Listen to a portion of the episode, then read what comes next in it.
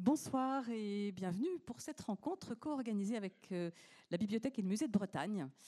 Ça fait en effet un certain temps que nous avions repéré ce beau projet éditorial, une histoire dessinée de la France en 20 volumes, une co-production des éditions de la découverte et de la revue dessinée. Je ne sais pas si vous connaissez la revue dessinée, c'est une revue qui, euh, documentaire, mais qui s'exprime par la bande dessinée, qui est euh, extrêmement forte, extrêmement riche.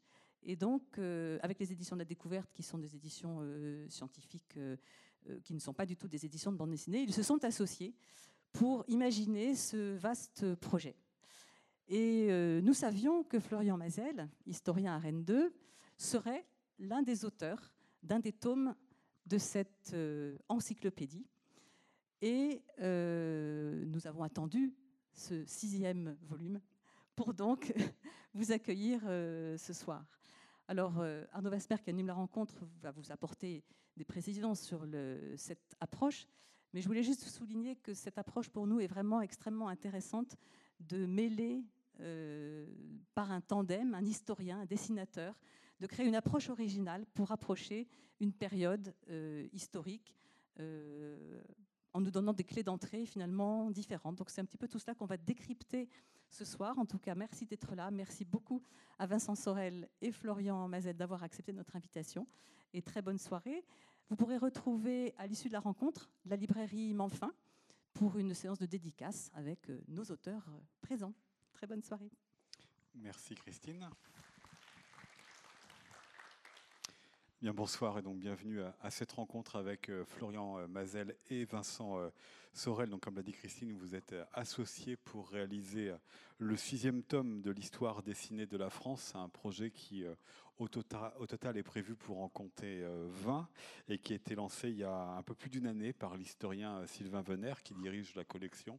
Et c'est Étienne Davodo, l'auteur de bande dessinée, qui l'avait accompagné sur une balade nationale après euh, les Gaulois et la Gaule romaine, après euh, les barbares et les Carolingiens, voici venu euh, le temps de la féodalité avec votre album qui est intitulé Chevalier, moine et paysan. Florian Mazel, donc Christine l'a dit, vous êtes professeur ici à l'université Rennes 2, auteur de plusieurs livres, dont déjà un qui était consacré aux féodalités. C'était dans la collection que dirige Joël Cornette aux éditions Belin. Vous avez également, je le rappelle aussi, été l'un des coordinateurs de l'histoire mondiale de la France. Vincent Sorel, vous êtes euh, illustrateur, auteur de plusieurs bandes dessinées, L'ours, les pénates, en voici quelques-unes. On peut donc euh, également euh, vous lire actuellement dans le numéro de la revue dessinée qui est en, en kiosque, et Christine vient d'en parler. Vous êtes intéressé à un sujet qui est bien loin euh, d'une autre ce soir, puisque c'est le Yémen et les ventes d'armes de la France, un sujet dont vous avez entendu parler dans l'actualité récemment. Vous avez donc choisi ensemble, Chevaliers, moines et paysans, de raconter une période qui va du 12e au 12e siècle, de l'abbaye de Cluny, au 10e, pardon, de l'abbaye de 10e au 12e, oui, qu'est-ce que j'ai dit? 12e, oui, non, forcément c'est un peu court. 10e au 12e, pardon, qui va donc de l'abbaye de Cluny à euh, la première euh, croisade, en passant par la France euh, du Capet, en passant par Guillaume le Conquérant en, Angleterre. Et on verra dans un instant que la tapisserie, ou Florian dira la broderie de Bayeux, vous a fortement intéressé pour la, couverture. La première question, est un petit peu générale, c'est savoir, Vincent Sorel et Florian Mazel, par rapport à ce que vous faites par ailleurs. Vincent Sorel de la bande dessinée d'illustration, Florian Mazel des livres d'histoire, où généralement il n'y a pas beaucoup d'images. Qu'est-ce que ça a changé pour vous fondamentalement, cette réunion entre un historien et puis un auteur de bande dessinée? On commence peut-être par vous, Florian oui. Euh, alors, d'abord, finalement, en ayant fait euh, le féodalité chez Belin, euh, donc une autre histoire de France, j'avais était malgré tout associé à un projet très iconographique, où il y avait énormément d'images et où les images étaient surtout non pas illustratives mais intégrées au, récit. Alors bien sûr, c'était des images sources, c'était pas des images illustrées comme dans, comme dans la bande dessinée, mais j'avais déjà dû un petit peu réfléchir à articuler finalement ce que j'allais transmettre par le biais de commentaires d'images et ce que j'allais transmettre par le biais de textes, d'une part. D'autre part, en revanche, euh, on est en, histoire, c'est vrai, dans quelque chose qui en général repose principalement sur des textes et sur le, média textuel, alors qu'on a des partenaires scientifiques, les archéologues, qui utilisent beaucoup d'images. Et alors là, pour le coup, pas uniquement des images sources, hein, mais aussi des images qu'ils construisent eux-mêmes, pour le coup, y compris jusqu'à des reconstitutions, sur lesquelles d'ailleurs on a aussi à un certain moment travaillé avec, avec Vincent pour ce, pour ce volume. Des reconstitutions, ils osent des reconstitutions 3D, ils osent des, des, voilà, des, même des scénettes, des, des, mises en scène, euh, voilà, donc euh, ils sont plus familiarisés avec ça. Mais en même temps, en histoire médiévale, on est toujours confronté, enfin, on est toujours partenaire des archéologues dans beaucoup de travaux, beaucoup de publications, donc on est amené aussi à, les intégrer. Donc je dirais que deux, ces deux particularités, l'expérience de chez Belin et puis le, dialogue avec les archéologues, fait que l'image et malgré tout pour un médiéviste, et puis en l'occurrence pour moi, est, à l'horizon du, travail. Et puis euh, la dernière chose que je dirais, en revanche, sur la plus-value qu'apporte ce type d'ouvrage, là, en revanche, tout était neuf. C'est-à-dire qu'après, au-delà de cette familiarité, euh, tout était neuf parce qu'en fait, tout le discours là est construit autour de l'image. Produire des images. Donc là, c'était un peu terra incognita. et c'est vrai que en revanche, j'avais euh, comme projet, moi personnellement, et puis on en a discuté avec Vincent, et je pense que ça lui a convenu, euh, euh, d'intégrer justement des images médiévales dans son registre d'illustration. Alors ça se voit sur la couverture, là, vous en avez parlé un instant, mais dans tout l'ouvrage un petit peu, il y a beaucoup d'iconographie médiévale, et pas uniquement archéologique, mais des, images, des enluminures, des, des sculptures qu'on a... récupérées, réinterprétées, parfois un peu transformées, transposées, mais sur lesquelles on a travaillé et pour moi, ça a sans doute été un peu confortable, au sens où c'était des images familières par rapport en revanche aux images que produisait Vincent, qui étaient euh, pour le coup, elles, euh, voilà, euh, des, parfois désarçonnantes, en tout cas toujours un petit peu différentes. Et, voilà. Donc, alors, quant à la plus-value, bah, c'est la plus-value de la liberté, quoi, parce qu'effectivement, voilà, l'image donne beaucoup de liberté. On viendra justement pour savoir ce que vous en avez fait. Vincent Sorel, qu'est-ce que ça change pour vous de travailler avec un historien par rapport aux illustrations ou aux bandes dessinées que vous avez pu faire jusqu'ici euh, bah, alors, ça, dépend par rapport à quelle partie de mon travail. Parce que, comme, euh, comme tu le disais, je, collabore régulièrement avec la, revue dessinée. Et du coup, euh, j'avais déjà des, habitudes sur le fait de travailler pour, sur, sur du documentaire, sur du reportage, sur des, éléments qui sont avec une base réel, on va dire. Oui, parce que la revue dessinée euh, associe à chaque fois un auteur de bande dessinée et un journaliste ou un reporter ou un essayiste. Voilà, c'est ça. J'avais d'ailleurs déjà collaboré avec euh, Sylvain Venner, le directeur de, de, la collection, sur un sujet sur euh, l'histoire des imaginaires de la guerre. Donc, il y a des... Là-dessus, j'avais déjà quelques, quelques habitudes. Après, j'avais évidemment jamais travaillé sur une telle, euh, une telle durée, une telle ampleur. Parce que le, maximum que j'ai fait pour la revue dessinée, c'est 40 pages. Là, il y en a 111. Donc il y a forcément des questions qui se posent différemment. Le fait que Florian ait chapitré le, le récit et que du coup ce soit différente, euh, comme, ben, ça, ça, ça, ça, faisait que c'était plus facile de voir les petites collines. Il n'y avait pas la, la, montagne qui était juste directement devant moi. Un recueil de nouvelles en fait. Hein. Voilà, il y avait quelque chose comme ça. Et après, du coup, de toute façon, dans ces cas-là, et notamment pour ce, pour, ce, pour ce, pour ce livre, la, principale question, c'est qu'il y a une, une, matière qui est, qui est dense, qui est complexe, qu'il a déjà fallu que, que, que moi j'intègre, parce que je suis clairement pas de médiéviste. Et à partir de ça, tout l'enjeu était comment en faire le, comment faire un récit, comment d'une certaine façon le fictionnaliser pour que euh, à la lecture ce soit pas juste euh, juste un exposé un peu euh, théorique et un peu ennuyeux avec 15 lignes de, texte en voix off qui explique et un petit dessin rigolo pour faire une blague et illustrer le, illustrer le propos. Du coup, il a fallu qu'on réfléchisse à des, à des façons de, de, de, mettre le récit en scène, de justement de faire récit. On va en parler aussi, puis on va y revenir dans un instant. Je voudrais euh, vous montrer une première image pour voir que Vincent Sorel, euh, voilà, l'imaginaire, en tous les cas médiéval, vous a accompagné déjà depuis quelques années. Vous l'avez évoqué. Là, c'est l'un de vos albums euh, L'ours que vous avez publié en, reprenant. en tous les cas, l'imaginaire de la, tapisserie. c'est même, le, même mon tout premier livre, la première BD qui est sortie qui est sorti en 2010, qui se passe pour le coup dans un un Moyen Âge complètement fantasmé et, oui, parce que c'est un très vague. un bûcheron qui, qui, prend la peau du bûcheron pour aller un peu effrayer les gens. Voilà, en gros, c'est ça. Et pour plein de raisons, le, choix de, me baser sur la broderie de, de, Bayeux me semblait, me semblait cohérent parce que c'est hyper iconique, c'est hyper riche comme, comme langage visuel. Et euh, puis, ben, tout simplement, je suis normand. Et voilà, du coup, ça, ça, me faisait plaisir. Bon, vous aussi. Et voici donc évidemment ce que vous avez fait euh, pour la couverture donc, de votre livre Chevalier moine et, et paysan. Et on reviendra tout à l'heure hein, sur euh, la tapisserie de Bayeux, qui évidemment est dans la période que vous avez choisi de raconter ensemble. Mais vous l'avez dit l'un et l'autre, il était question de fiction, il était question de, liberté, c'est le mot que vous avez employé, euh, euh, Vincent et puis euh, Florian. comment est-ce que vous êtes débrouillé de cela pour incarner des personnages, faire vivre des lieux, raconter une histoire telle que vous l'entendiez, malgré peut-être les contraintes bah, de documentation historique dont vous pouviez disposer? Comment vous êtes débrouillé de cela? Quel était finalement l'ajout de la bande dessinée dans sa manière de raconter une histoire, de mettre en, fiction ce matériau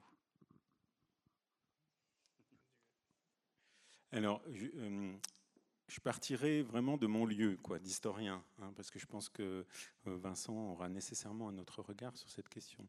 Mais alors moi, j'avais quelques, je dirais, euh, désirs au départ, celui déjà de ne pas reconstituer.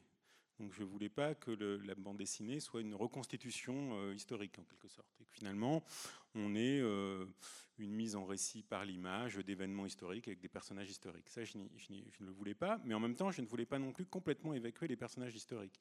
Parce que je trouvais important de leur donner la parole.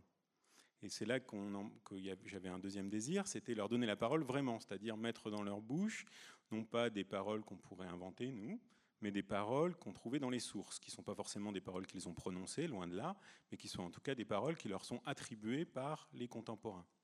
Je trouvais ça intéressant, donc d'incarner quand même les personnages euh, historiques. Et puis, euh, donc ça, c'était le, point de départ. Ensuite, ce que je ne voulais pas non plus, c'était faire un, récit continu. Et donc là, le terme, c'est vrai, je n'avais jamais pensé, mais l'expression de, récit en nouvelle me va bien, parce qu'effectivement, on est parti sur une approche thématique. Certes, distribuée chronologiquement entre la première nouvelle euh, part du début du, Xe siècle, la dernière est plutôt sur le XIIe, mais l'idée, c'était euh, de s'affranchir malgré tout d'une obligation de raconter en continu les Xe, XIe, XIIe siècle, mais plutôt de prendre des points de vue thématiques et puis de se balader de part et d'autre. Et enfin, je dirais toujours sur le plan du récit, ce qui était euh, ressorti, mais alors là plutôt de l'échange et de la collaboration vraiment, c'était que Vincent, il a tout de suite aussi incarné euh, des personnages, enfin il a créé des personnages fictifs, fiction, une expression que je connaissais pas d'ailleurs au départ. C'était intéressant aussi de, c'est-à-dire que des personnages vraiment voilà euh, inventés, qui incarnaient parfois des, types ou des stéréotypes, mais qui étaient mélangés aux personnages historiques. Il n'y avait pas des moments entre guillemets de personnages historiques et des moments de personnages fictifs l'ensemble s'entremêler. Et ça, c'était euh, sur le plan euh, narratif, c'était assez efficace, parce que ça donnait de la liberté, puisque tout était fictif finalement, on n'était pas dans de la reconstitution, et en même temps, ça permettait malgré tout de, de, voilà, de poser des personnages, de poser des discours à travers les discours que ces personnages historiques prononçaient, donc de, joindre, on pourrait dire, l'utile et, l'agréable. D'incarner du coup les thèmes que vous vouliez développer. Et donc d'incarner les thèmes, voilà. Vincent Sorel, euh, dites-nous. Et puis là, je, voilà, je vous propose une première euh, planche qui est euh, vos personnages se baladant dans l'abbaye de Cluny telle qu'elle aurait été à l'époque au Xe siècle. Elle n'existe plus, hein, cette, mhm. cette, abbaye. Comment vous avez fait justement pour mettre en fiction ces personnages et pour faire vivre ce lieu? Parce que ça, c'est quand même un avantage hein, par rapport à un livre d'histoire plus scientifique. La bande dessinée peut ressusciter ce qui n'existe plus. oui, alors il y, a deux, deux enjeux dans la question, la question des personnages et la question des décors. La question des personnages, effectivement, Florian en a déjà un petit peu parlé, mais dans la logique de la bande dessinée, en tout cas comme moi je, l'aborde, c'est une question qui est assez centrale, parce que euh, un récit a besoin d'être incarné, il a besoin d'être porté par des personnages pour pouvoir être... Euh, intéressant tout simplement. En tout cas, c'est comme ça que moi j'aborde la narration en bande dessinée. Je pense que je suis pas le seul.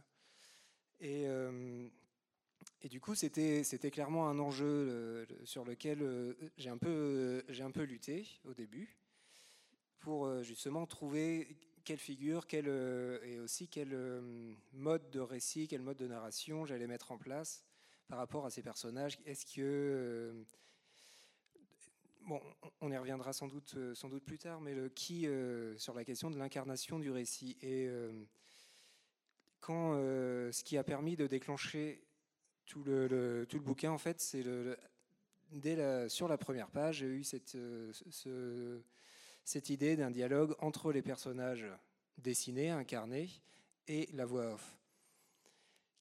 Qui, est une idée qui paraît euh, comme ça toute, euh, toute simple et qui n'est pas euh, révolutionnaire, mais qui m'a permis de, de, de, pouvoir jouer. Enfin, la voix off est devenue un personnage. Et quand, quand, quand j'ai eu cette idée-là, j'ai su que je tenais une idée qui, allait me permettre de pouvoir faire vivre, faire vivre le récit, puisque du coup, la, voix off dialogue avec euh, les personnages dessinés, ils se répondent, parfois ils se contredisent, ils se. Ils sont pas d'accord, etc. Ça, permet donc, oui, d'incarner les choses, ça permet d'apporter un peu d'humour aussi, ce qui est jamais. Euh, ce qui est toujours bienvenu. Et il y en a dans l'album et dans, tous les volumes d'ailleurs de la collection.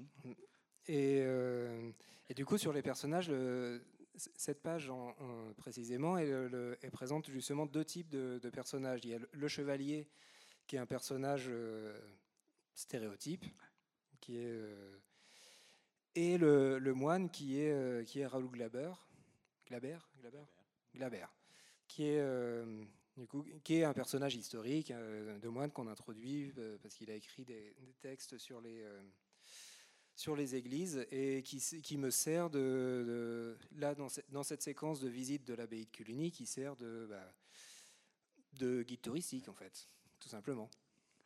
Oui, juste deux petits, justement là sur cette planche, sur l'entrée en matière, parce que finalement, euh, au départ, moi j'étais parti en historien sur l'idée principale que bon, l'événement inaugural du volume, c'était la fondation de l'abbaye de Cluny en 910. Et euh, finalement, ça a été une entrée jugée un peu trop brusque et aride, même par euh, les premiers lecteurs auxquels on a soumis cette, cette, première proposition. Et en fait, on est revenu sur, on a, on a mis en place finalement une entrée en matière par le biais plutôt de ce dialogue et de cette visite, effectivement fictive. Et c'est là qu'on voit la liberté qu'apporte effectivement la, bande dessinée, parce que euh, le décor ici, c'est l'abbaye de Cluny dans sa version, dans sa deuxième version, celle que les archéologues, les historiens appellent Cluny 2, euh, qui n'est donc pas celle de la fondation, parce qu'en 910, Cluny 1, on n'en connaît absolument rien ou presque, donc on ne peut pas le représenter. Donc effectivement, ça posait là un problème. L'historien, il s'arrêterait là. Il, évoquerait euh, par le texte la fondation de Cluny, mais il ne pourrait pas la représenter. Même l'archéologue, on n'a pas assez d'éléments. En revanche, on a assez d'éléments pour Cluny 2, l'époque de Raoul Glaber, début du XIe siècle, et on a encore plus d'éléments pour Cluny 3, euh, XIIe siècle début du XIIe siècle. Et donc là, la BD, elle nous permet à la fois dans le même chapitre d'évoquer la fondation en 910, un peu plus loin, là, dans les pages, où on évoque vraiment les événements de 910, à travers, pour le coup, là, une mise en scène des personnages historiques. Et puis, euh, en même temps, on commence par, plus tard dans le temps, fin 10e, début 11e, cette visite par Gagoulabert et euh, ce chevalier, mais où tous les décors sont en fait des décors assez composites parce qu'ils viennent pour une part de ce que les archéologues nous permettent de savoir de ce qu'était le décor de Cluny II euh, à l'époque de donc d'accord, mais aussi comme on a beaucoup d'éléments qu'on ne connaît pas, on connaît bien l'église, mais on ne connaît pas les bâtiments. Et donc là, le cloître qu'on voit au milieu, en fait, euh, c'est un, il est inspiré d'autres cloîtres, en fait d'autres cloîtres, d'autres lieux euh, que certains pourront reconnaître d'ailleurs. Enfin, je les identifie pas tous, mais ils ont tous un, arrière-plan réel. pour ceux qui, veulent s'amuser, euh, il y a de quoi. Euh, mais là, en fait, voilà, ce n'est pas le cloître de Cluny. Et ça, on peut le faire en BD. Si en histoire, on, illustrait.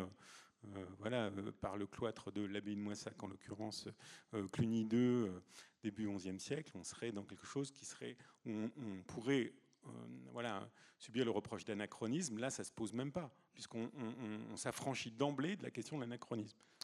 Alors, je suis désolé de vous dire, euh, alors un petit mot parce que je voudrais qu'on avance un petit peu, mais pour répondre peut-être à ma, ma, question, parce que je suis désolé de vous dire que pour vous, ça commence à Cluny, mais pour beaucoup, dans le grand public, cette période, elle commence pas du tout par Cluny. Elle commence par tout un imaginaire euh, médiéval que vous mettez en scène, que vous affrontez tout au long euh, de l'album. Euh, en plus, quand vous avez intitulé l'album Chevalier, moine et paysan, évidemment, la bande dessinée, les fictions, les séries télé, les romans ont développé aussi tout cet imaginaire-là. Alors, Vincent Sorel, peut-être en plus de voir compléter ce que vient de dire Florent Mazel, c'était quoi pour vous l'imaginaire de ce Moyen Âge avant bah, de vous frotter à, l'historien? Bah, Vaste question.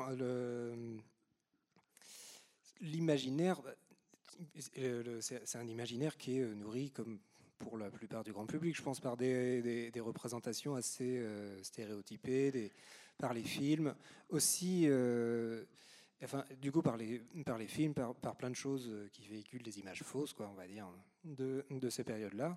Après, j'avais euh, j'avais quand même pas mal passé de temps à regarder la tapisserie de Bayeux, qui, donc, déjà parce que c'est magnifique et qu'il faut que tout le monde la regarde, et ensuite parce que euh, bah, elle m'avait beaucoup servi, ainsi que beaucoup d'enluminures médiévales, que pour euh, justement de base euh, documentaire pour, pour l'ours, pour mon premier livre. Parce que même si c'est historiquement n'importe quoi, j'avais quand même essayé un, petit peu de, regarder. J'avais cherché qu'est-ce qu'il mange, comment il mangeait, etc. bref. Donc tout ça tout ça, c'était des représentations euh, que, que j'avais, mais qui. Euh, c'était, j'avais mis le pied dans, quelque chose que j'avais pas eu le temps de, creuser, mais qui m'intéressait. C'est pour ça que quand euh, Sylvain Venner, le directeur de collection, m'a proposé de travailler sur, donc, sur la collection en me disant bah, vas-y, choisis la période qui t'intéresse. Bah, c'est vers celle-là que je me suis tourné parce que j'avais déjà ce, ces petites choses qui m'avaient qui, avaient titillé ma connaissance et qui ma curiosité plutôt et qui euh, justement me donnaient envie d'aller plus loin. C'est une question de, l'imaginaire ou des représentations euh, que l'on peut se faire euh, un peu tous quand on ne connaît pas forcément la période. Florian Mazel, c'est aussi l'une des, volontés dans cette bande dessinée qui, a priori, s'adresse à un public plus large que celui des livres plus scientifiques. C'était de vous confronter à cela, dire ce qui était vrai ou pas, mais pas, enfin, fallait pas non plus l'écarter. Oui, alors déjà c'est le projet de la collection. Hein. C'est pas uniquement du tout le projet du, volume. Hein. C'est le projet de la collection, l'histoire dessinée de la France. C'est vraiment euh, de, de d'essayer de changer le regard euh, de, chacun, de chacune sur deux dimensions, je dirais, de l'histoire. Euh, la dimension on va dire, du roman national, de l'histoire nationale et de la rétroprojection sur toutes les époques antérieures de ce qu'est euh, euh, devenu la France par la suite, euh, et donc toutes les mythologies, pour le coup, les, des imaginaires aussi, finalement, nationaux, d'histoire du, pays, du peuple, de son territoire. Et puis, à côté, c'était effectivement de travailler sur toutes les, les, figures. Donc là, pour le coup, vraiment l'imaginaire stricto sensu, tout toutes les, voilà, les, les, les figures les, idées reçues et, effectivement travailler sur leur déconstruction et leur, euh, leur contextualisation, d'où elles viennent, d'où elles sortent. Donc il y avait ces deux dimensions que chaque volume reprend. Donc le nôtre là-dessus, il est parfaitement en harmonie avec les autres volumes. Alors si, on, si je réponds vraiment à la deuxième partie de la question, c'est-à-dire celle vraiment de l'imaginaire stricto sensu, je dirais oui, à deux niveaux. Je dirais pour moi, elle était importante. Elle était d'abord importante en soi, d'en prendre en compte la dimension imaginaire. Euh, qui me semblait fondamentale, et c'est pour ça qu'on y a consacré finalement un chapitre spécifique. Et donc partir des récits légendaires produits par l'époque médiévale elle-même. on parle plus du même, du, même, imaginaire, du coup, parce que là, je vous parlais moi de l'imaginaire d'aujourd'hui, les représentations. oui, mais ils ont des liens. Sauf que, voilà, sauf qu'à l'époque, ils ont des liens. tout le légendaire qui fait partie du mode de pensée, de représentation oui. des, euh, des, Français du 12e au 12e. Oui, oui, je vais y venir, mais je tiens à mon lien, parce qu'en fait, par exemple, l'image de l'ours qui se transforme en l'ours-garou, quoi, en quelque sorte. Voilà, bah, l'image du loup-garou qu'on associe, euh, ou le, rapport au monde animal, euh, à l'ours, au loup, euh, qui est associé au Moyen Âge. Voilà, quand on pense Moyen Âge, on va penser à un animal médiéval. En général, le loup vient assez vite. Quoi. donc, et ça, ça vient des textes médiévaux eux-mêmes, des, des récits médiévaux eux-mêmes. Simplement, ça vient aussi de leur réception par nous aujourd'hui qui en transforme le sens. Et effectivement, le loup, le loup-garou tel qu'on l'imagine aujourd'hui, a peu de choses à voir avec ce qu'il signifiait pour les gens du XIe, XIIe siècle. D'où l'intérêt de travailler sur l'imaginaire, certes des médiévaux, mais parce qu'il travaille l'imaginaire contemporain dans un chapitre spécifique. Puis la deuxième dimension, celle que vous soulignez, c'est euh, la question de l'imaginaire, pour le coup, voilà, des, images et des, idées reçues qu'on a sur le Moyen Âge, qui partent notamment pour la période des 11e, 12e sur euh, l'imaginaire chevaleresque. C'est clairement que c'est la figure du chevalier qui domine un peu toutes les représentations qu'on en a aujourd'hui. Euh, c'est de là qu'on a voulu donc partir, de là où les gens sont, en quelque sorte, donc du, du voilà, de cette société imaginée avant tout comme une société euh, chevaleresque. D'où le titre qui met l'accent sur les chevaliers en premier, alors qu'au 11e, 12e, les aurait pas mis en premier, euh, d'où la, page d'ouverture, comme celle qu'on a derrière, où effectivement on part sur les chevaliers, même si c'est un chapitre sur Cluny, et on essaye d'expliquer pourquoi finalement ensuite on, décale le regard depuis les chevaliers vers les moines, pour prendre à bras le corps cette idée qu'effectivement, voilà, ben, c'est une société chevaleresque. Oui, on en a fait une société exclusivement chevaleresque depuis le 19e siècle et surtout le 20e siècle, et surtout en France, parce que en France, spécifiquement dans l'histoire nationale, eh bien, elle s'est construite à l'époque contemporaine dans un grand conflit avec l'Église catholique, et que par conséquent, euh, cet héritage à la fois religieux de la foi chrétienne et institutionnel, social, politique du poids de l'Église dans la société, il n'est pas, euh, on va dire, euh, il n'est pas valorisant. Or, comme le Moyen Âge, malgré tout, il est une énorme fabrique de l'imaginaire. On le voit dans les films, dans même la bande dessinée, les romans. Enfin bref, c'est un réservoir d'imaginaire considérable. Mais c'est un imaginaire contemporain du Moyen Âge qui trie et qui, en France en particulier, mais aussi dans le monde anglo-saxon pour d'autres raisons. Dans le monde anglo-saxon, ils vont le tirer vers le pré-christianisme, une sorte d'imaginaire pré-chrétien, une sorte de société pré-chrétienne médiévale qui n'a jamais existé.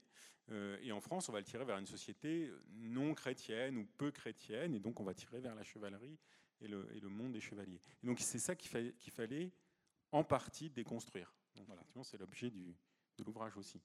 Et ça me permet comme ça de faire la transition avec euh, le thème suivant qui est euh, d'explorer l'un des, grands thèmes de votre album. On va parler de la religion à cette époque-là. Alors Vincent Sorel, vous allez pouvoir passer euh, sur la table qui est derrière pour nous proposer, euh, voilà, avec, le micro, pour nous proposer votre version de ce que pouvait être la religion à, cette époque-là, puisque si vous avez choisi, eh bien, dans le sous-titre de partir de Cluny pour aller à la première croisade, on est dans des marqueurs qui sont religieux, parce que pour vous, Florent Mazel, du 10e au 12e siècle, c'est un des facteurs de l'unité, de la cohérence de cette période, la place du religieux par rapport à la place des autres pouvoirs. Il y a une recomposition qui se fait à ce moment-là, une émancipation? Alors oui, mais il faut distinguer bien deux choses. C'est-à-dire qu'il y a la religion et puis il y a l'Église. Et c'est pas pareil. Et les deux sont primordiales. Et effectivement, pour moi, un des enjeux de l'ouvrage, c'était d'essayer justement de faire comprendre que durant ces trois siècles, les chevaliers, le monde laïque au sens large, les princes, mais même les rois, finalement, sont très souvent en position secondaire, subalterne, ou en tout cas, même lorsqu'ils même, lorsqu'ils s'en défendent, en fait. Alors, à deux niveaux, effectivement. Donc, le niveau de la religion, ça c'est sûr, parce que tout simplement, la foi chrétienne s'impose à tous. C'est pas un choix.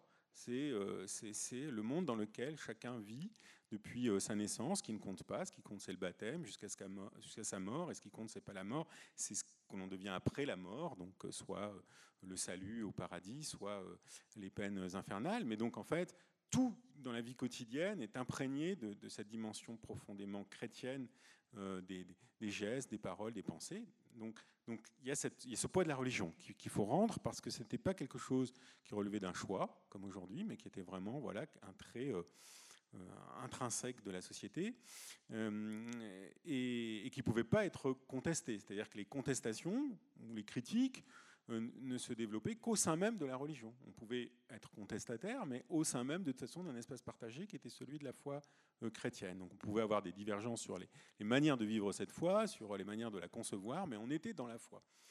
Et ça, c'était le premier niveau. Mais le deuxième niveau, il est presque plus important, enfin en tout cas moi c'est celui que j'ai voulu mettre le plus en avant encore, c'est le poids de l'Église comme institution dans la société. C'est-à-dire qu'en fait, euh, ce n'est pas uniquement une croyance, la religion, c'est aussi une croyance qui est portée, incarnée par une institution, qui est l'Église. Et entre 10e et 12e siècle, cette Église se transforme de manière euh, majeure, notamment euh, en, prétendant pour le coup, à partir notamment du XIe siècle, euh, véritablement gouverner l'ensemble des corps et des âmes, y compris donc les pouvoirs, l'économie. de rapport entre ce qui est du religieux, ce qui est du, du politique. Le, religieux s'émancipe, voire est au-dessus du politique. Alors de nouveau, c'est pas le religieux, c'est l'ecclésial. Même si aujourd'hui c'est difficile de distinguer les deux, hein, mais il faut le faire parce qu'en fait, les, les, les, souverains, par exemple, qui rentrent en compétition avec l'Église, notamment à partir du milieu du XIe siècle, quand l'Église entend, par exemple, peser beaucoup plus sur les comportements euh, matrimoniaux, donc sur la manière dont on, choisit son, ou on ne choisit pas plutôt, mais bon, son conjoint, donc sa femme, pour les, pour les hommes de pouvoir, euh, et, même, donc ça c'est la question du choix, puis c'est la question ensuite euh, du sens, donc la procréation des enfants, les questions de succession, puis c'est la question des rituels, enfin finalement c'est toute la dimension de cette relation matrimoniale qui, jusqu'au XIe siècle, était une affaire essentiellement pour le coup profane, familiale, qui se déroulait pas nécessairement à l'église. Euh, on n'avait pas recours aux prêtres. Enfin, tout ça a été vécu hors, pour le coup, sphère religieuse et ecclésiale. Et désormais, à partir du 11e, 12e, l'Église veut en faire, au contraire, le pivot d'un contrôle social général. Et, donc là, elle va entrer en compétition et souvent en conflit, notamment avec les puissants, avec les rois, les princes. Mais les rois et les princes, ils le font quand ils s'opposent à l'Église, c'est pas par anti-religion. Hein. Parce qu'ils ont une autre conception de, la place que doit occuper la religion dans la société. En revanche, l'Église, et donc c'est la dimension vraiment politique, euh, l'Église, à partir du, vraiment du XIe et, du XIIe siècle, entend gouverner le monde, gouverner la société pour l'amener au salut. Et donc, euh, ça, ça c'est au cœur effectivement de l'ouvrage, parce que c'est ce qui donne vraiment sa couleur au XIe, XIIe siècle, plus décevoir certains, mais, ou certaines, mais plus que la chevalerie, euh, qui se trouve énormément, au contraire, euh, informée. Enfin, on lui donne forme. La, chevalerie, ce qui lui donne sa forme médiévale, c'est de nouveau encore très souvent l'Église. C'est elle qui dit quel est le bon combat, quelle est la bonne manière de combattre, euh, qui peut combattre. Tout ça, c'est l'Église qui, le, décide et qui entend ensuite contraindre, avec plus ou moins de succès, plus ou moins d'échecs, mais la société à y adhérer. Donc l'Église a la main sur ce qui est de la représentation du monde, elle a la main aussi sur ce qui est de l'organisation de la société et de la société religieuse. Euh, elle euh, divise, elle compartimente. Là, Vincent Sorel est en train de nous faire apparaître une galerie de, euh, de moines. Les moines, c'est pas les prêtres, les prêtres, c'est pas les moines. Il y a évidemment la réforme grégorienne dans cette époque-là qui participe à redéfinir la place des uns et des autres. Alors oui, oui, effectivement, si on part de Cluny et pas pour le coup de la réforme grégorienne, dont j'ai un peu implicitement parlé jusqu'à présent, euh, qui est ce moment où l'Église entend gouverner vraiment le monde et la société, si on part des moines, c'est parce que malgré tout aussi, et d'abord peut-être les 10e, 11e, 12e siècles, c'est le temps des moines. C'est le temps où en Europe, il n'y a jamais eu autant de moines et de moniales, parce que ça concerne aussi les femmes, dans une moindre mesure, mais, aussi les femmes. Mais, euh, mais c'est un monde monastique. Or, ce monde monastique, il est euh, traversé d'immenses paradoxes mais il va avoir une influence considérable sur la société, et pas uniquement de nouveau sur la manière de vivre euh, sa foi, par exemple, ou sa religion, ou ses croyances. Euh, il est traversé de paradoxes parce qu'à l'origine, les moines, leur projet, c'est de quitter le monde, quitter la société, et de s'enfuir, hein, en quelque sorte, et de vivre isolé, une forme de, projet utopique, de vie idéale, loin du monde, et notamment loin de la ville, loin du pouvoir, loin de l'argent, loin du sexe. Et, euh, ce mode de vie qu'ils vont incarner, ben, il va avoir, il va exercer une fascination considérable sur la société, et notamment sur les, autres clercs, les autres religieux, à commencer par les évêques, les prêtres, euh, et puis sur le monde laïque, qui va aussi être fasciné par ce qui est aussi vécu comme un combat, enfin ou perçu comme un combat, c'est-à-dire qu'il y a une dimension très euh, combattante du monachisme. Hein. C'est combattre contre soi-même, se combattre contre la nature, c'est combattre. Et donc ça parle à des gens comme les chevaliers qui font du combat et de la guerre aussi leur propre valeur. Alors, pas le même type de combat, pas dans le même type de contexte, mais, il y a une vraie connivence entre moines et chevaliers autour de ces idées que euh, une, vie bonne, une vie meilleure, c'est une vie euh, où l'on euh, se dépasse, où on est dans le dépassement de soi. Et c'est ce qui explique leur rayonnement et le fait qu'ils ont attiré à eux, par conséquent, énormément de donations, que les laïcs voulaient entrer en relation avec eux, voulaient se faire euh, enterrer chez eux, voulaient finir leur vie euh, sous l'habit monastique. Et puis ça explique aussi que la réforme grégorienne, qu'est-ce qu'elle fait en particulier au sein même de l'Église? Eh ben, Elle essaye de généraliser le mode de vie des moines à tous les religieux. C'est le moment où justement on impose vraiment de manière définitive et, normative, par exemple, le célibat, voire la, chasteté, voire la virginité aux prêtres. parce qu'il faut que les prêtres soient en quelque sorte des moines dans le monde. Et donc c'est le modèle de vie monastique qui finit par imprégner l'ensemble du modèle ecclésiastique. Aujourd'hui, on, on l'a un peu oublié, mais c'est vraiment cette matrice, ce modèle monastique qui, déteint sur l'ensemble euh, du clergé à cette époque, et pas forcément de tout temps ni, auparavant. Mais la fascination s'exerce aussi, sur la société laïque, c'est ça qu'il faut voir, hein. et sur, les sociétés laïques, et hommes et femmes confondus, de nouveau, parce qu'en fait, euh, c'est pas la dimension, euh, on va dire, guerrière, elle est militante, elle est plus masculine, mais pour les femmes, le monachisme a pu aussi représenter un énorme espace de refuge, de protection, justement, face à une société euh, euh, civile, laïque, séculière, extrêmement violente. À certains moments, euh, des monastères et, la vie monastique a pu constituer une forme de sécurité, de repli, de confort même.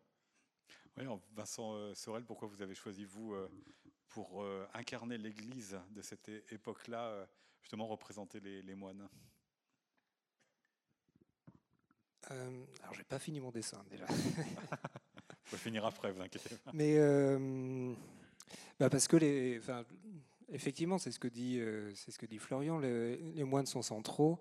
Tout à l'heure, euh, on, peut peut-être la remettre la page qui, était, dans le diaporama. C'est justement le. Il y a les, les, deux personnages qui sont les personnages clés du, du film, j'allais dire, de la, de la bande dessinée. C'est-à-dire qu'il y a le, il y a le chevalier donc qui est la figure euh, archétypale qu'on s'attend à voir euh, dans un livre sur cette période-là. Mais du coup, dès la, ça c'est les pages 2 et 3 qu'on voit. dès la première page, le chevalier, il y a la voix off qui lui dit mais en fait, t'es pas du tout au centre de, de c'est pas toi qui es au centre de récit, c'est la religion. Donc il est un peu déçu, certes, mais euh, sur, et sur les, pages, euh, sur les pages suivantes, il rencontre euh, le, fameux moine Raoul Labeur qui va lui, faire visiter l'abbaye de Cluny. Et donc c'est ce duo-là qui accompagne pendant, bah, qui, tient le récit pendant tout le premier chapitre et qui revient régulièrement sous, de, sous une forme ou une autre, comme le, oui, bah, un, archétype de, la chevalerie opposée à, aux religieux dire. Et ce, qui, est bien dans le dessin de, Vincent, si on y revient, là, ce qu'il a fait, c'est qu'il a bien représenté tous les âges. Parce qu'en fait, c'est ça qui est aussi extraordinaire. Ce monachisme, il se présente comme une famille euh, alternative, en fait. Hein. On peut y rentrer, on, y est souvent donné euh, à cette époque euh, enfant, tout enfant, on est offert par ses parents à un monastère, on, y vit euh, sa petite enfance, son adolescence, et puis on peut, d'autres moines euh, y rentrent seulement à l'âge adulte, vers 20-25 ans, d'autres euh, décident d'y finir leur vie, donc ils rentrent vers 40, 50, 60, et, on a, alors c'est des communautés qui sont exclusivement masculines ou exclusivement féminines, quelques toutes petites exceptions près, mais en revanche on y trouve tous les âges de la vie. Pourquoi, euh, finalement, vous avez choisi de terminer par la, croisade, qui est contemporaine euh, de cette réforme grégorienne? Quel lien vous faites avec, euh, entre les deux hein? Alors, en fait, j'ai triché, j'ai pas fini la croisade. Au début, c'était le, but, effectivement, l'idée, c'est resté dans le titre. Et, donc, je devais m'arrêter vraiment extrême fin 11e, fin 1095 pour le déclenchement, 1099 pour la prise de Jérusalem, qui marque théoriquement le, le terme de la première croisade. Donc, j'aurais dû m'arrêter à la fin du 11e siècle. Et vraiment, ça m'a pas plu du tout, en fait, à l'usage, très vite. J'ai discuté avec les auteurs du, volume suivant pour décaler un peu jusqu'à euh, jusqu'aux années 1130. Donc en fait, la première croisade n'est pas vraiment la fin du volume, mais euh, parce que je voulais inclure euh, notamment toute la séquence des premiers troubadours qui me semblait très très intéressante et aussi en lien pour le coup avec la réforme grégorienne. J'y reviens peut-être un, peu après. Alors la croisade, elle est directement liée à la, à la réforme grégorienne parce que déjà c'est quelque chose qui est lancé par le pape. Donc, or, la réforme grégorienne, c'est le moment où la papauté prend le pouvoir dans l'Église. Euh, durant tout le premier Moyen Âge jusqu'au 10e, 11e, le, pape, c'est l'évêque de Rome, point final. Il a un prestige, il a, on, tient compte de son avis dans certaines circonstances, on va même le rechercher, son avis. Euh, il est considéré comme le principal des, héritiers des apôtres, mais il n'est qu'un évêque, il n'a pas de pouvoir euh, disciplinaire extrêmement sévère. En revanche, la réforme grégorienne lui donne les pleins pouvoirs dans l'Église. Hein, par exemple, c'est lui qui va désormais euh, déposer euh, des évêques, voire en, nommer. c'est lui qui va vraiment se confronter au souverain. c'est lui qui va revendiquer de manière vraiment radicale un pouvoir temporel sur certaines parties de l'Italie. Enfin bref. Donc il devient chef de l'Église et la croisade, c'est le moment, c'est une initiative lancée par la papauté. Alors en l'occurrence, en plus par un pape d'origine française. Donc c'était parfait parce qu'on pouvait avoir euh, joindre euh, l'histoire entre guillemets nationale, en tout cas l'histoire de France, et puis euh, l'histoire générale qui était le moment de la croisade. Donc c'est un mouvement lancé par la papauté. Ensuite c'est un mouvement qui qui témoigne, enfin qui qui justement repose sur l'idée que désormais la chrétienté est unie et doit être unie dans le cadre des normes mises en place par l'Église grégorienne. À quelle fin? Bah, Au fin de son expansion aux dépens des autres, et euh, en particulier aux dépens de l'autre principal qui euh, est le musulman, D'autant plus que ce musulman considère désormais qu'il oppresse les chrétiens d'Orient et qu'il occupe injustement euh, la ville sacrée par excellence du christianisme après Rome, enfin avec Rome, qui est Jérusalem. Donc la projection à l'extérieur et la projection sur un mode agressif, militaire, guerrier, elle est aussi directement liée à la réforme grégorienne et à l'idée que on se définit soi-même comme désormais chrétien latin dans une église dominée par la papauté qui obéit à telle et telle et telle et telle norme parce que on est différent du chrétien grec orthodoxe d'Orient qu'il faut secourir mais qu'il faut aussi convertir et en parallèle de la croisade, on a des tentatives pour euh, que, les, que, les, que les orthodoxes rentrent dans la, latinité, enfin reconnaissent l'autorité du pape notamment. Et puis, euh, et puis le, musulman qu'il faut combattre parce que c'est l'infidèle, c'est l'ennemi par excellence de la religion chrétienne. Donc c'est dans l'affiliation. Et les troubadours aussi, en fait, c'est pour ça que je voulais décaler, parce que les troubadours, c'est quoi? C'est les débuts d'une littérature en langue vernaculaire, qui n'est pas le latin alors que jusque-là, tout était en latin, y compris la littérature.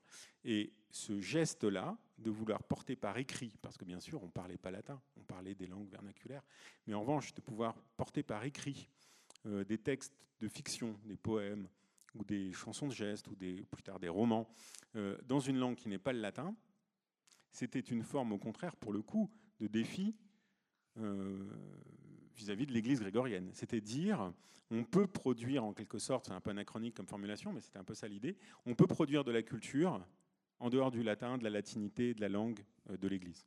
Donc c'est une conséquence. Alors cette fois-ci, on n'est pas dans comme la croisade, dans le prolongement de la réforme grégorienne, on est dans quelque chose qui au contraire euh, cherche à, marquer sa différence. Mais, mais malgré tout, c'est lié. Une réponse négative, mais c'est lié.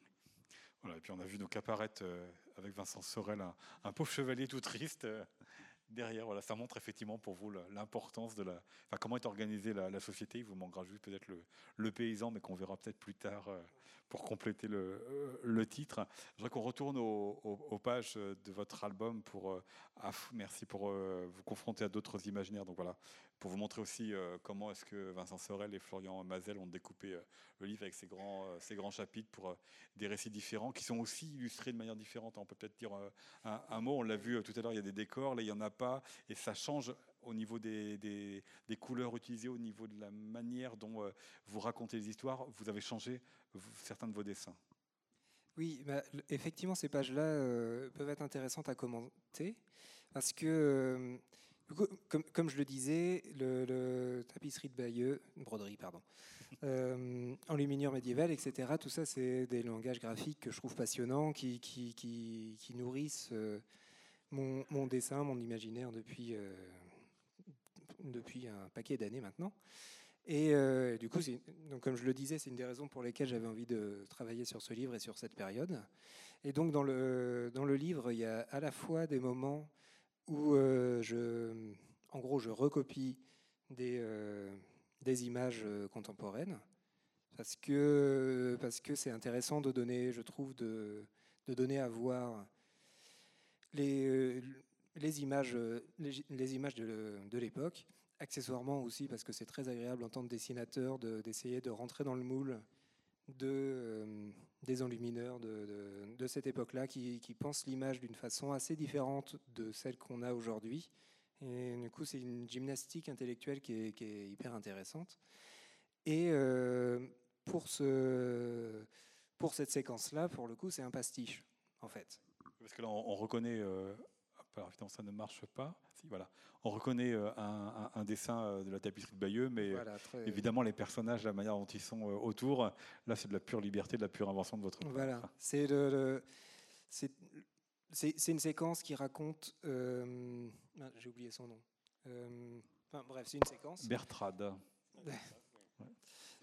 Ça raconte l'histoire de l'adultère du roi Philippe Ier avec Bertrade de, Montfort. Voilà, Philippe Ier. J'ai pas la mémoire des prénoms, son nom m'échappe. oui, et, du coup, comme dans le chapitre juste avant, il y a le, ce, troubadour qui est, introduit, ça semblait logique que l'histoire de Philippe Ier soit, bah, pour la continuité avec le chapitre précédent, que ce soit le, troubadour qui reprenne la parole et euh, qu'il que nous en fassions plutôt. Du coup, euh, quelque chose qui est donc graphiquement inspiré par la tapisserie de Bayeux, qui est un pastiche, et qui est euh, où je me suis amusé à tout mettre, tout mettre en verre. En, je sais plus, il me semble que c'est des alexandrins. C'est aussi un pastiche, euh, c'est un double pastiche. C'est le pastiche iconographique de la, de la tapisserie de Bayeux et c'est un pastiche de contes de fées, plus la versification que tu as apportée. Donc c'est ça, oui. oui. Très loin, et qui, qui euh, du coup, la versification qui est aussi un pastiche des, des, poèmes, euh, évidemment, de, de l'époque. Donc c'est. En la revoyant, c'est vraiment spectaculaire cette séquence.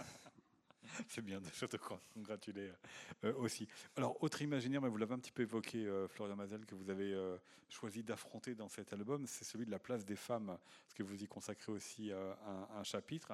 Alors, c'est pareil, si on reste un peu sur les stéréotypes, les femmes à cette époque-là, c'est pas forcément la période qui leur est la plus favorable. Qu'en est-il et pour les femmes de quel morceau de la société hein? Peut-être juste avant que tu répondes à la question, si, je me souviens bien de, l'élaboration du, projet, c'est en fait c'est moi qui t'ai posé la question, Florian, parce que en fait j'avais peur de faire une BD de mecs avec que des mecs, lus que par des mecs, parce que bah il y a des chevaliers, il y a des moines, il y a des rois, il y a tout ça. Et euh, du coup, je, je, crois que je t'ai posé euh, aussi explicitement que ça la question. Et les femmes dans tout ça. Euh, et, puis, bah, voilà, je pense que. Oui, oui, tout à fait. Et, c'est vrai que les femmes n'ont pas les premiers rôles du tout, euh, et que ça reflète la situation de la, de la société euh, de la société d'alors. Elles les ont pas du tout les premiers rôles dans l'Église, c'est évident, parce que l'Église, au contraire, se construit sur un principe de, de, de, masculinité, et elles, l'ont, et elles le perdent, en fait, dans la société aristocratique. Donc, effectivement, on parle essentiellement des nobles, puisque c'est les seule catégorie sociale vraiment documentée précisément euh, pour l'époque qui nous intéresse, donc ça on peut le, on peut le regretter. Alors on l'évoque un peu aussi euh, de manière assez différente, parce qu'on a quand même quelques sources, dans le monde paysan, dans le monde rural, où effectivement là, euh, on peut dire que la situation relative de la femme est moins déprimée que dans le monde aristocratique. Parce que dans le monde aristocratique, l'enjeu de la période, c'est effectivement que par rapport à la période antérieure, le Haut Moyen Âge, alors le volume 5, en fait, il n'est pas encore paru, donc le, tome sur les Carolingiens, on l'a pas encore, mais, mais pour le tome sur les temps barbares, ça se voit déjà. On a euh, des prérogatives, par exemple politiques et sociales, que dans la haute aristocratie qu'avaient les femmes, qu'elles n'ont plus à partir du, du, du 10e et surtout du 11e, 12e siècle. Donc il y a une forme de, recul de leur marge de manœuvre, notamment par exemple sur le contrôle du patrimoine. Voilà, les biens qu'elles peuvent avoir de leurs parents, euh, elles peuvent continuer encore à en avoir, mais leur euh, usage est de plus en plus contrôlé par leur époux ou par leur fils. Euh, bon, c'est un exemple parmi d'autres de cette détérioration. Et donc c'est vrai que c'est vrai que spontanément, comme elles sont toujours à l'arrière-plan et finalement dans des positions de relégation hein, et de et de dominer, euh, elle, risquait effectivement, sans, je pense, ton interpellation, de passer un peu à l'as dans le volume. Et finalement, on leur a consacré un chapitre où tu as en plus adopté un dispositif, euh, on va dire, assez différent de tous les autres, euh, où malgré tout, il fallait donner à voir cette relégation, cette domination. Et donc, en fait, on part d'un dispositif où ce sont les hommes qui parlent des femmes avant que les femmes interviennent. Donc là, on a joué l'anachronisme, bien sûr, sur une forme de, contre-discours porté par des femmes qui peut s'appuyer sur un certain nombre de, données, euh, je dirais, historiques, hein, assurées. Mais euh, l'enjeu était aussi de montrer que malgré tout, même dans ce chapitre-là, c'est encore les hommes qui contrôlent euh, la parole, les questions qui sont abordées et, l'évolution finalement du, bah, du récit.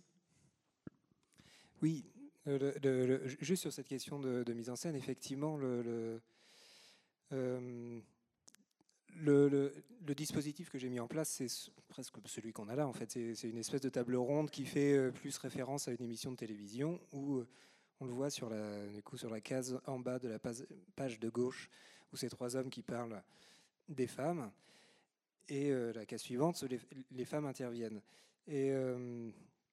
Mais en même temps, en, faisant ça, alors c'est complètement anachronique évidemment, mais c'est des choses qui, qui, arrivent régulièrement, même aujourd'hui à la télévision. Je me souviens, là j'ai un exemple en Pologne pour des débats sur l'avortement où il y a, des, où il y a huit, huit, mecs autour de la table et il n'y a pas une seule femme.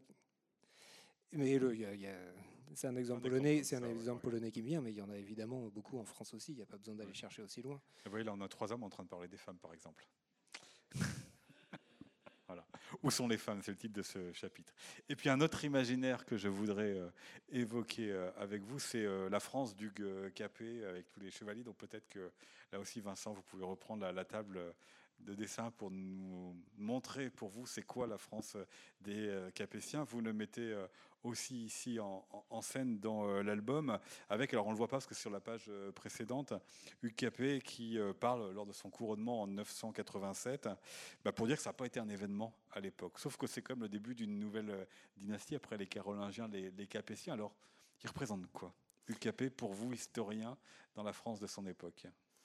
Alors, juste avant de répondre à la question, ce qui est intéressant, c'est que quand euh, Sylvain Venner, donc, qui dirige la collection, et puis les, éditeurs de la découverte et de, et de, la revue dessinée sont venus, euh, enfin, m'ont sollicité pour euh, prendre en charge le volume qu'ils avaient intitulé comme ça, Féodalité, ou je ne me souviens plus le, le titre exact, ils n'avaient pas de découpage chronologique précis. Et même dans leur image, dans leur imaginaire, pour le coup, ils en avaient, quand ils en avaient une de chronologie, c'était de commencer par 987, l'avènement du Capet.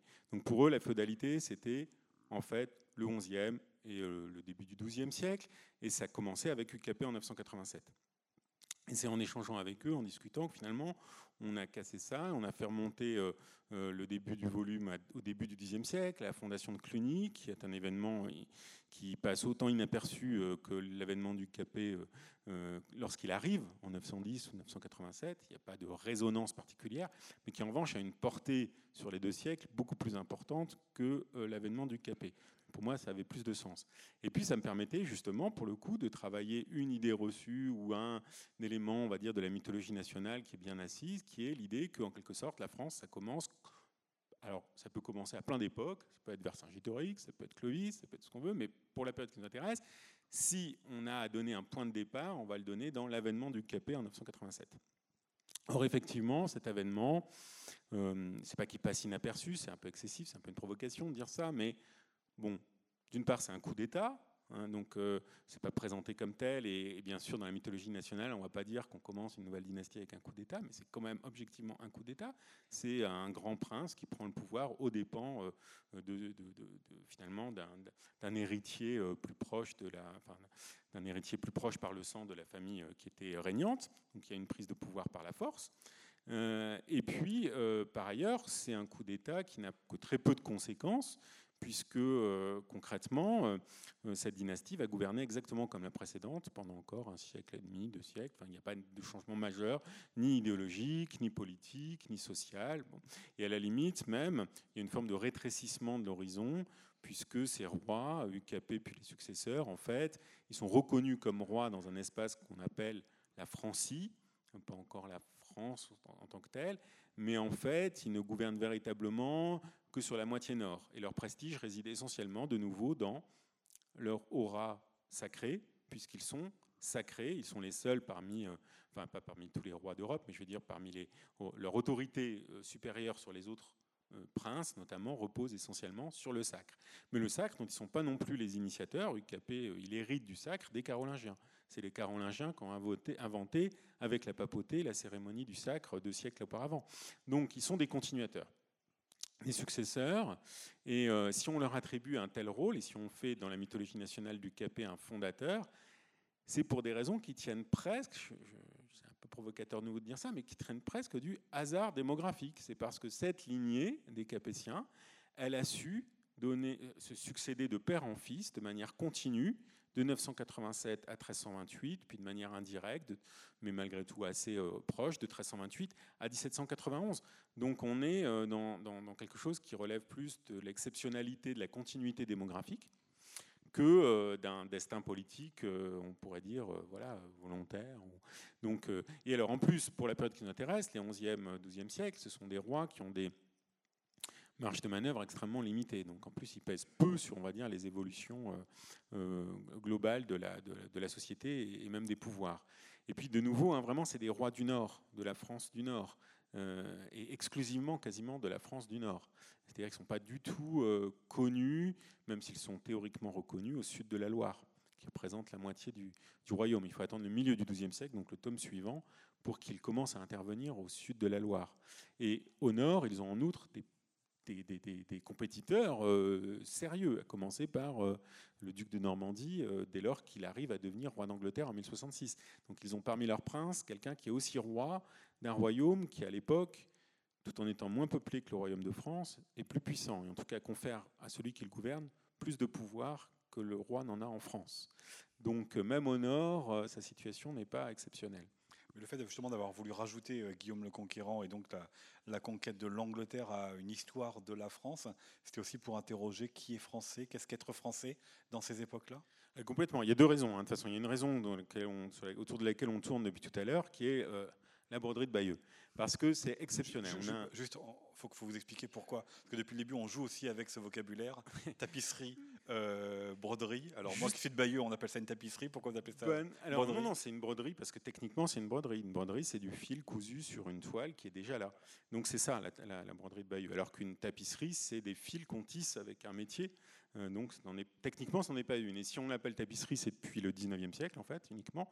Et on l'appelle tapisserie parce qu'on a projeté sur elle l'image et sur son auteur supposé au XIXe siècle, puisqu'on en a attribué la fabrication à Mathilde, la reine Mathilde, femme de Guillaume le Conquérant, on projetait sur Mathilde euh, l'image de Pénélope, la femme d'Ulysse, qui tissait euh, euh, la toile tous les soirs, enfin tous les jours, dans l'attente du retour d'Ulysse. Donc en fait, on a, associé la figure de Mathilde à la figure de Pénélope, qui aurait tissé cette broderie ou cette tapisserie, donc en l'absence de son époux parti conquérir l'Angleterre. Donc il y avait comme ça tout cet imaginaire-là qui a figé le terme tapisserie qui est techniquement erroné. Euh, c'est pas très grave, mais voilà. Il y a la cité corsaire, il y a la côte d'émeraude, d'une voilà. ça, voilà. mais, euh, mais sur le fond, non, ce qui est, sur le fond, ce qui est, alors, euh, la broderie était une raison fondamentale parce qu'on a, c'est le document iconographique le plus riche dont on dispose, non seulement pour la période qui nous intéresse, mais même pour tout le Moyen Âge. Il faut attendre le XVe siècle pour avoir des tapisseries, pour le coup, qui présentent des des, développements iconographiques aussi amples et qui en nous ne portent plus généralement pas sur des événements contemporains. Parce qu'en plus là, c'est un sujet euh, d'histoire politique, sociale, religieuse, euh, et, on a le récit lui-même qui occupe la principale trame de la, de la, broderie, mais on a aussi des marches qui évoquent le monde paysan, qui évoquent l'imaginaire, qui évoquent des monstres, euh, qui évoquent les astres. donc c'est extrêmement riche en répertoire. Pour nous, et on en a déjà parlé, ça fournissait à Vincent toute une série d'images, en plus avec lesquelles il était déjà familiarisé, d'images, de modèles qu'on pouvait réutiliser en plus en dehors. Donc vraiment, euh, c'était obligé, dès lors qu'on utilisait cette broderie, d'évoquer ce dont elle parle, qui est quand même principalement la conquête de l'Angleterre. Mais ensuite, le deuxième niveau fondamental, c'est qu'effectivement, elle permet d'interroger l'identité de la France, entre guillemets, ou des Français euh, de l'époque. Parce que le mot France, comme j'ai dit tout à l'heure, il n'existe pas encore. On, parle de Francie, qui définit un espace extrêmement complexe. Ça peut avoir plein de sens différents, Francie à l'époque, et ça peut y, compris englober euh, toute une partie qui est aujourd'hui l'Allemagne de l'Ouest, qu'on appelait aussi Francie orientale. C'est l'espace, euh, on va dire, euh, peuplé ou, ou en tout cas dominé de manière privilégiée par les Francs au Moyen Âge, donc on s'estime, euh, les rois, notamment capétiens, s'estiment les héritiers à partir de la fin du XIe surtout et du début du XIIe. Mais ça renvoie aussi, euh, dès le début du XIIe siècle, à une petite région qui sera plus tard appelée l'île de France, donc juste le cœur euh, de, la moitié nord de la France. Et puis ça renvoie, dès lors qu'on est par exemple dans les croisades, de l'extérieur, ça renvoie à tous les croisés. Les croisés viennent de France, entre guillemets, en tout cas ils sont considérés comme francs, parce qu'ils parlent la langue française. Donc c'est un critère linguistique, mais qui là aussi ne correspond pas à la géographie du royaume de Francie, euh, parce que c'est le français du Nord, alors que euh, dans cette Francie euh, médiévale, on a aussi les langues d'oc au sud qui sont extrêmement développées, qui sont même les premières langues littéraires du pays. Et puis sur la broderie, donc, ce sont des Normands qui sont des descendants qui se présentent comme tels et qui le sont en partie des descendants de Scandinaves, de Vikings. Ils continuent à, se revendiquer. Et au début du XIe siècle, on a des récits qui vraiment qui, qui l'enracinent en Normandie, l'idée que euh, le duc de Normandie et les nobles sont en fait des descendants des Vikings venus avec Rollon au début du Xe siècle. Et ils vont se lancer à la conquête de l'Angleterre. Ils vont battre un Anglais euh, qui lui-même vient de battre des Norvégiens. Et sur cette broderie, ils se font appeler les Francs. Euh, quand on doit désigner les combattants, on dit d'un côté il y a les Anglis en latin, les Anglais, ça à la limite c'est clair, et puis de l'autre on n'a pas les Normands, on a les Franquis, les Francs. Pourtant ce sont des gens de Normandie, éventuellement des Bretons, des Manceaux, des Picards, des Flamands, mais très peu de gens de Francie stricto sensu qui ont participé. Donc là ça dit quelque chose de très intéressant, c'est que ces conquérants se sont perçus comme des Francs. Pourquoi? Parce que l'idéologie de la guerre, elle est associée aux francs, l'idéologie de la conquête, elle est associée aux francs, et l'idéologie aussi religieuse du soutien de la papauté, parce que Guillaume, quand il conquiert l'Angleterre, il a besoin et il obtient le soutien du pape et de l'Église, comme avant Charlemagne l'avait eu pour la conquête de la Saxe. Et donc, voilà, il se, pense comme des francs, et après coup, au XIIe, XIIIe surtout, puis a fortiori euh, à l'époque contemporaine, on les a pensés comme des Français conquérant l'Angleterre, ce qu'ils n'étaient pas. Merci beaucoup Vincent pour ce nouveau dessin. J'admire moi votre la manière en fait apparaître les décors euh, qui donnent la chaleur à chaque fois à vos à vos dessins. J'avais une question en, écoutant évidemment Florian, mais en regardant aussi votre travail. C'était de, savoir comment vous décidez, comment vous avez décidé là pour euh, ce roi-ci, euh, le physique du roi, parce qu'il n'y a pas de traces. Là, on parlait tout à l'heure des archives au début de la rencontre. Voilà, les physiques des rois, comment vous les avez choisis? Euh, c'est une bonne question, effectivement. je voulais en parler tout à l'heure, j'ai oublié.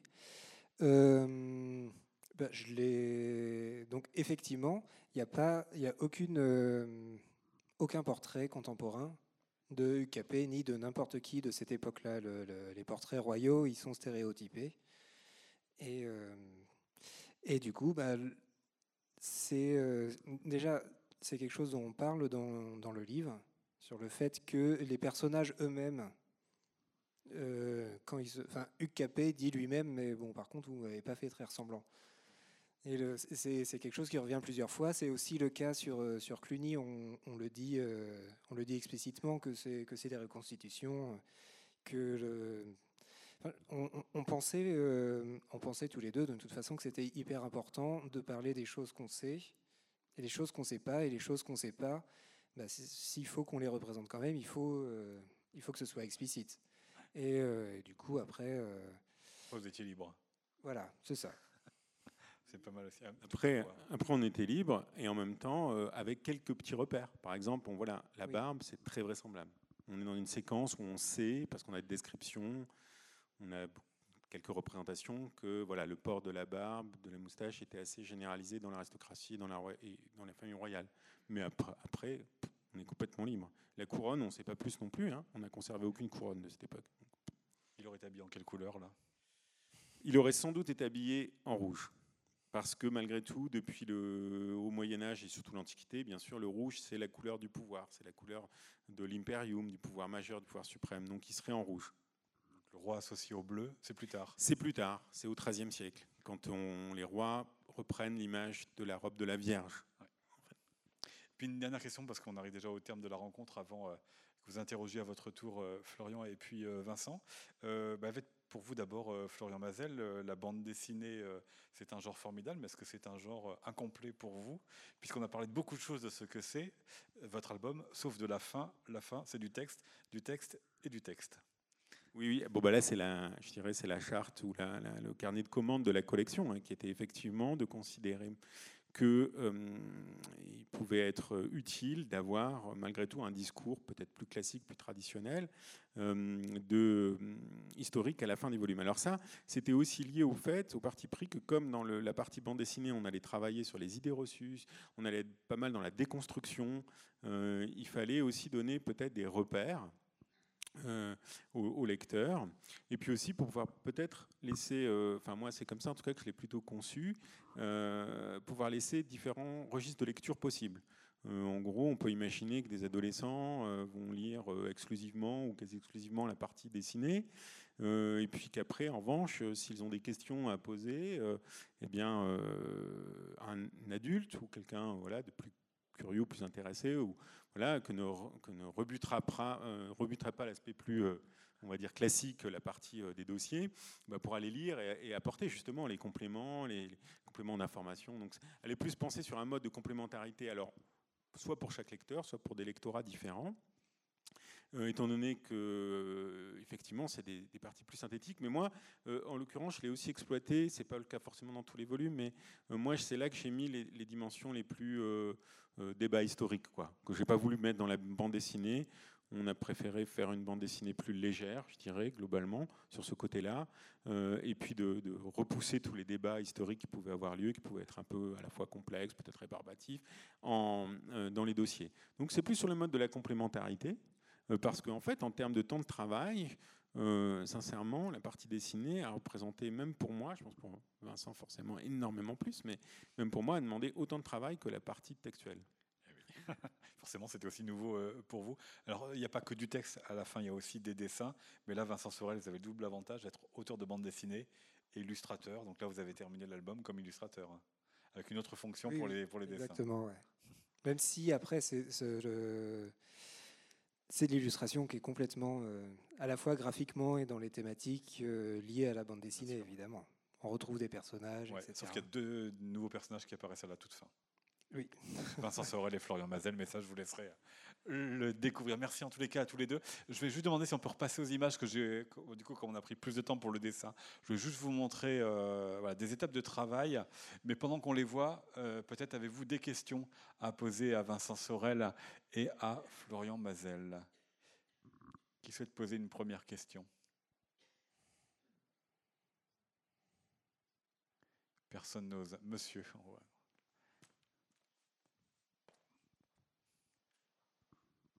Euh, je ne connais pas trop bien, mais il me semble que euh, les troubadours et l'amour courtois, ça a, un peu, été un contre-pouvoir par rapport à l'Église. Enfin, un contre-pouvoir, non, parce qu'ils avaient peu de.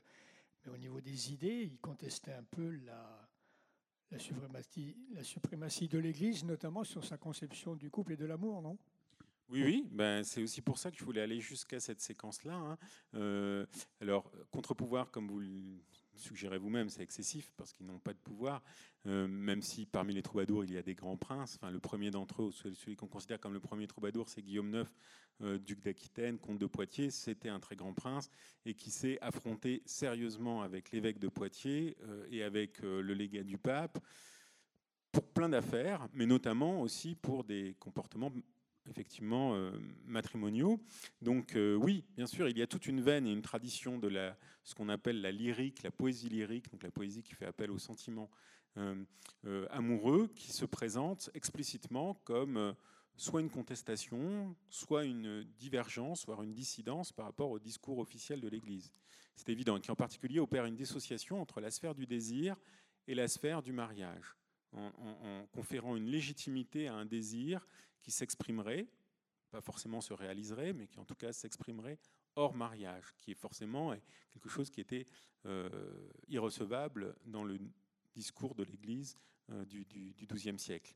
Donc oui, oui, tout à fait. Et moi, c'était pour moi aussi intéressant de présenter cela un peu en contrepoint, je dirais, de, de, l'ensemble du volume qui montre euh, l'immensité en fait du champ qu'occupe et que domine l'institution ecclésiale.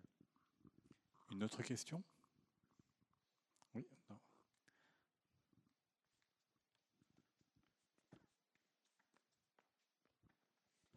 Juste les troubadours, ça permettait en particulier aussi à, Vincent d'avoir pas mal de petites séquences quand même qui nous permettaient de jouer sur la poésie, sur l'humour et puis aussi sur l'anachronisme. Et on a fini le volume avec euh, vraiment deux trois pages de troubadours euh, parce que voilà, c'est un, ressort narratif qui est formidable. Ça permet une sorte de mise à distance, de commentaires, de, c'est très agréable. Vous avez parlé des moines, des chevaliers, et les paysans sont passés à l'as. On l'a rapidement évoqué sur le chapitre des femmes, mais vous avez raison. Et eh ben exactement comme dans le volume, on l'a construit ça. Donc vous avez mis l'accent sur quelque chose de tout à fait juste. Et euh, puisqu'on, il y a un moment dans le livre où où au bout de, des trois quarts du livre, des deux tiers, ouais, des trois quarts du livre presque, en fait, finalement, les personnages qui ont été évoqués jusqu'à présent, euh, donc effectivement, les rois, les papes, les, se sont très satisfaits, très contents d'eux et se disent bon ben voilà, on a terminé, c'est fini, c'est bon, on peut passer au dossier. Et puis les paysans arrivent et se disent mais et alors nous, on ne parle pas de nous alors qu'on est 99% euh, de la population, pour reprendre une expression euh, contemporaine. on est les 99% et on ne parle pas de nous. Et donc on leur a quand même consacré un espace, mais c'est vrai, le fait même qu'ici, ils ne soient pas au centre renvoie à cette réalité qui est que, d'abord, ils sont extrêmement mal connus. Et on, part de là aussi, c'est-à-dire on, dit pourquoi on en parle si tard et si peu. Parce qu'en fait, on a... On n'a pas de source directe et on a des pans entiers de la vie paysanne et de la société paysanne qui nous sont inconnus. On ne sait pas quelles sont. Euh, on sait très peu de choses, même par exemple sur la famille, hein, sur les relations familiales, sur la forme même des familles, les foyers, combien étaient-ils composés, la démographie. C'est pas grand-chose. Nos principales sources, finalement, elles viennent de l'archéologie. Elles concernent par conséquent la vie matérielle. C'est celle-là qu'on met en avant dans le, dans le chapitre qui leur est consacré. Euh, la question de la vie matérielle et puis la question des représentations, la manière dont ils sont vus, mais ils sont vus par d'autres, comme les femmes. Hein. Et donc, par conséquent, comme ils sont vus en position très souvent de dominer, d'exploiter ce qu'ils sont et, euh, ce à quoi ils sont euh, contraints d'être. Hein. Donc, euh, donc, on parle des paysans, on leur consacre un chapitre entier, de même qu'on consacre un chapitre à la ville, mais c'est vrai que dans l'économie même du livre, ils apparaissent tard et de manière secondaire parce que ça reflète aussi concrètement le champ des connaissances, qu'on peut savoir pour eux, sur eux, pour l'époque qui nous intéresse. Et encore, pour les 10e, 12e siècles, on peut se considérer comme assez chanceux par rapport aux époques antérieures. Une autre question? Tout en bas à gauche, et puis ensuite euh, devant. Euh, bon, j'ai beaucoup apprécié votre façon de dessiner. C'est agréable de vous voir dessiner comme ça. Merci. Euh, vous parlez des troubadours, mais il me semblait que le troubadour, c'était le terme employé dans le Midi. C'est pas les trouvères là-haut si, mais on parle justement pratiquement que des troubadours, parce que comme on s'arrête vers 1120-1130 dans l'ouvrage, euh, 1120, la séquence où, entre Guillaume IX, donc, qui est le premier euh, dont les textes sont mal datés, mais datent au plus tôt des années 1090 euh, et au plus tard des années 1110-1120. Euh, la première séquence, les premières générations, elles sont dominées par la littérature en Languedoc, donc par les troubadours. Et les trouvères, les premiers trouvères, c'est à partir des années 1130. Donc c'est après en fait. Donc pour moi, il y avait aussi là un enjeu fort, c'est de montrer qu'en fait, aujourd'hui, vous ouvrez un livre de littérature française dans le secondaire. Le premier texte, c'est la chanson de Roland, qui est écrite en ancien français du Nord, en langue d'Oil, en dialecte plutôt anglo-normand, qui est écrite vers 1100, dont on l'évoque dans, le texte, parce que c'est le premier texte en langue française d'Oil.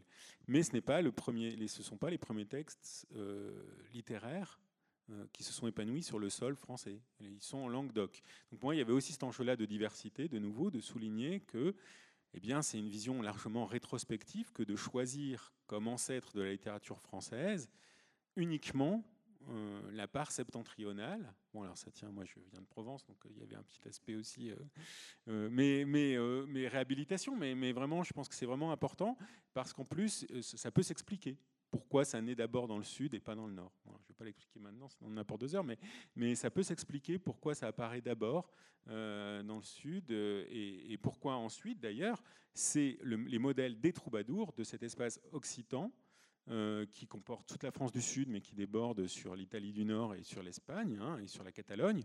C'est ce modèle-là qui va être adopté hein, par les motifs, par des formes littéraires en France du Nord, en Allemagne, en Angleterre. C'est-à-dire que c'est un modèle littéraire méridional. Donc, il y avait, donc on parle que de troubadour et pas de trouvère, mais exprès. Il y avait une question en bas à gauche aussi, je crois. Alors euh, déjà, bravo euh, Vincent. Et euh, moi, je voulais savoir comment, pourquoi vous avez voulu collaborer et mélanger vos, connaissances tous les deux? D'où est venue votre collaboration en fait?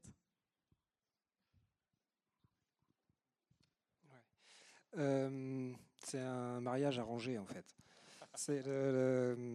Donc moi qui collabore régulièrement avec la revue Dessinée, donc c'est des gens que je connais bien. quand ils ont eu euh, l'idée de lancer la collection, ils m'ont proposé. Donc moi ça m'a intéressé. Euh, donc comme je l'ai dit, euh, j'ai choisi la période féodale. Et, et du coup, Sylvain Venner, le directeur de collection, c'est lui qui a, choisi, qui t'a choisi, Florian, si je ne me trompe pas. Et du coup, c'est complètement un mariage arrangé. Il se trouve que, par chance, on s'est plutôt bien entendu. Mais c'était pas, c'était pas obligé. C'est pas arrivé tout le temps, apparemment. Et, et, après, au, final, on s'est. on, ça, de toute façon, c'est le principe de ce genre de duo, c'est qu'on s'est, on, s'est complété. Florian plus sur la partie de fond historique que moi clairement je maîtrise pas, et moi sur la partie plus narration, narration bande dessinée. Même si après il y a eu des, c'est pas, ça n'a pas été aussi pour ça évidemment. On a beaucoup, on a beaucoup échangé au fil des, au fil des, au fil de l'avancement du travail. Bah, peut-être que tu peux remettre les, les toutes dernières images du, diaporama pour, illustrer ça, puisque c'est le, Contrairement à, des BD que je fais en tant qu'auteur tout seul, où du coup bah, je, je, fais ce que je veux et puis et tout va bien. Est-ce que tu peux mettre plutôt celle d'avant? Ouais, voilà.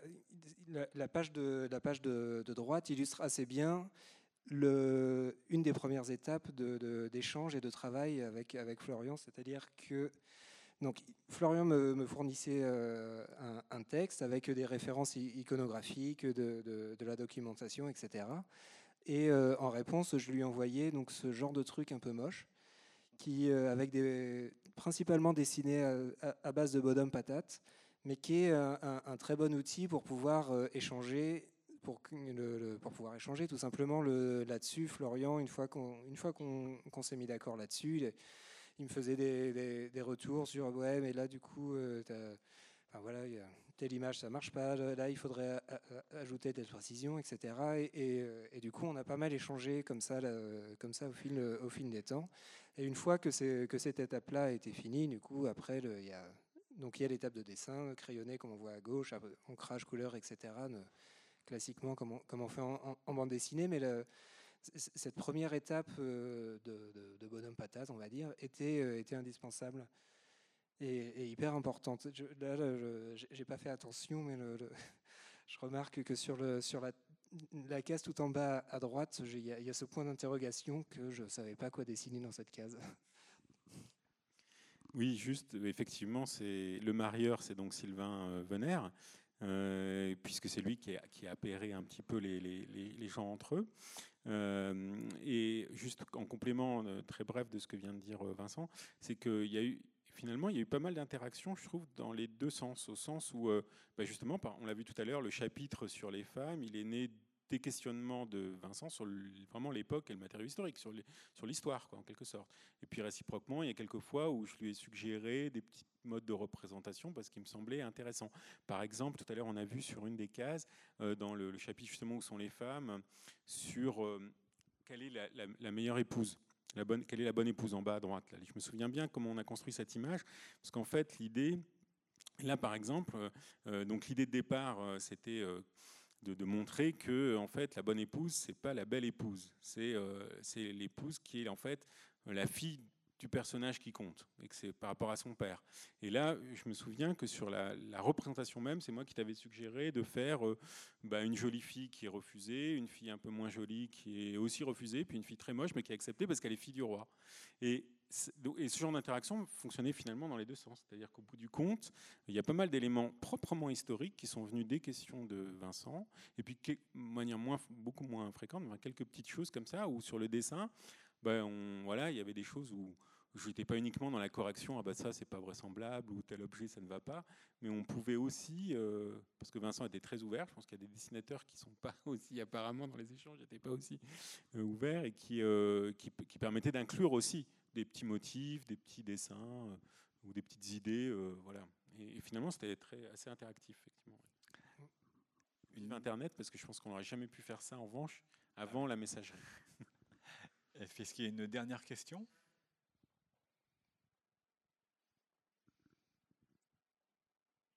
Je vous redonne. La couverture, chevalier, moine et paysans. C'est le titre de cet album qui a donc réuni Florian Mazel et euh, Vincent Sorel, que vous allez pouvoir retrouver euh, l'album et les auteurs à la sortie de la salle pour une séance de dédicace. Merci beaucoup à tous les deux. Un grand merci Vincent pour les dessins euh, également en direct. Merci à vous et bonne soirée. Et puis juste, voilà, deux petits rendez-vous pour vous qui aimez l'histoire. Demain, ici même à 14h30 avec Edmond Hervé, donc l'ancien maire de Rennes, pour évoquer la figure de René Cassin et samedi avec le journaliste Daniel Schneiderman à 15h30 pour parler de la manière dont la presse internationale a couvert 33-41, euh, l'accession d'Hitler au pouvoir jusqu'à l'entrée en guerre des États-Unis. Merci à vous et bonne soirée.